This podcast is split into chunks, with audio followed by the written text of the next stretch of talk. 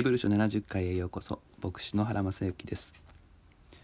語っておられる方がいるということ語られる神がおられるということこれがここで第一に教えられ明かしされていることです。神とはどんな存在かと人はいろいろ探求をしますが聖書は神は語られる方だと言います。神が語られる方なので人も言葉を持ち話をするのです。神が語られる方なので教会では聖書の解き明かしが中心に据えられます。ここで語っておられた方とは言われていないということに注意を向けましょう。語っておられるとは現在の動きです。神は今も雄弁に語り続けている方です。しかし私たちは生まれつきのままでこの声が聞こえるわけではありません。私たちの心には神の声を聞くための耳があります。しかしこの耳は鈍っていてうまく働かないのです。肉の耳が遠くなった場合補聴器をつけることで聞こえるようになる場合があります。この例えで言うと聖書の解き明かしというのは補聴器のようなものです。心を開き求める思いで聖書を学ぶにつれて私たちの心の耳も聞こえるようになっていきます。クリスチャンは一人で聖書を読む時聖書の解き明かしを聞く時頭で理解すると同時に心に自分の人生のど真ん中に語られる神を体験します。神の語りかけには警告が含まれています。この世界には危険がある。この人生には危険があるのです。幸せを失う生き方があるので神は警告を与えます。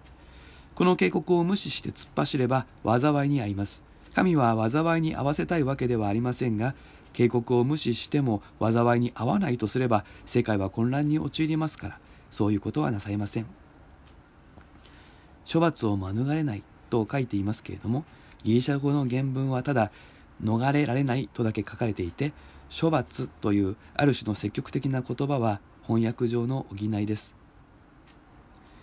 神の語りかけには警告だけではなく約束も含まれています。むしろ約束がメインだと言ってもいいでしょう。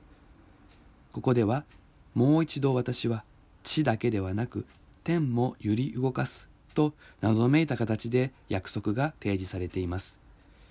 この言葉は破壊書2章6節の引用です。聖書は歴史的な流れの中で神が語られたことが書き留められるという歴史的経緯を経て重層的に出来上がっています。このヘブル人の手紙の最初の読者たちは旧約聖書にも通じていましたから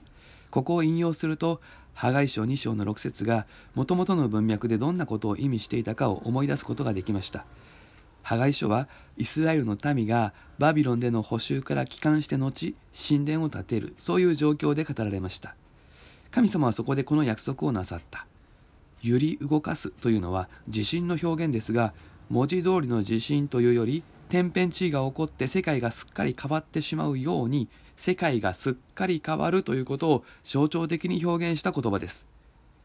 当時のイスラエルは全宇宙を支配される唯一誠の神の民の神殿なのに全く無力な状況それが当時の状況だったわけです。けれどもそこに神様が働いて世界がすっかり変わり神の栄光が表されるのだという約束です。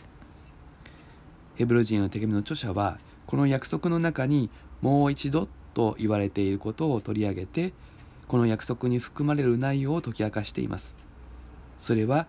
揺り動かされないものが残るために揺り動かされるものが取り除かれるという意味です。ここで取り除かれると訳されたギリシャ語の意味を知らなくてはいけません。これはただどけるとか取り除くということを意味する言葉ではなく作り変えるという意味を持った言葉なのです。この世界は語られる神が言葉を持って作られましたが今は揺り動かされる状態。永遠に続くことはない状態です。しかし神様はもう一度この世界に働きかけて世界を作り変え永遠の祝福された状態を作り出すとここで約束しているのです。この約束の前触れとして私たちはイエス・キリストを救い主として信じる時聖霊なる神をこの身に宿し私たちの内面を作り変えるということを先行して体験していくことができます。それがより動かされない御国と言われていることの一部分です。私たちは生まれつきのままではどんなに人間的に成長したとしても永遠に生きる価値のあるそんな内面を持っていません。けれども神が私たちのうちにその価値を作り出してくださるのです。最終的な作り替え完成は未来のことですが部分的に体験できるその約束を受け取りながら生きていくのがクリスチャンです。そしてそのような作り替えの祝福をいただいた者は心に感謝が湧き上がり続けます。自分がそのような祝福を受けるにふさわしくないものであるということに気づけば気づくほど感謝は増し加わりこれが週に一度の礼拝の原動力となります。この箇所の最後は私たちの神は焼き尽くす日なのですと結ばれます。なんだか怖い感じがするかもしれません。しかしこの表現も旧約聖書に根ざしたユダヤ人には馴染みの表現です。新明記4章24節に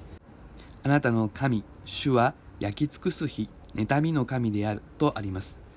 これは実は愛の表現なのです。聖書が書かれた文化は私たちの文化とは違うので気をつけて読まなくてはいけませんが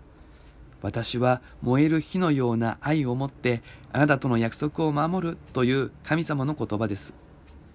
神と共に生きるということは結婚関係になぞらえられます。結婚関係において不貞を働けば怒るのが当然です。愛していればいるだけ不貞を許しません。どうでもいい相手なら放っておきますがここで燃える火妬みと言われているのはあなたはどうでもいい相手ではない。絶対他の者に心を移すな。そこに幸せはない。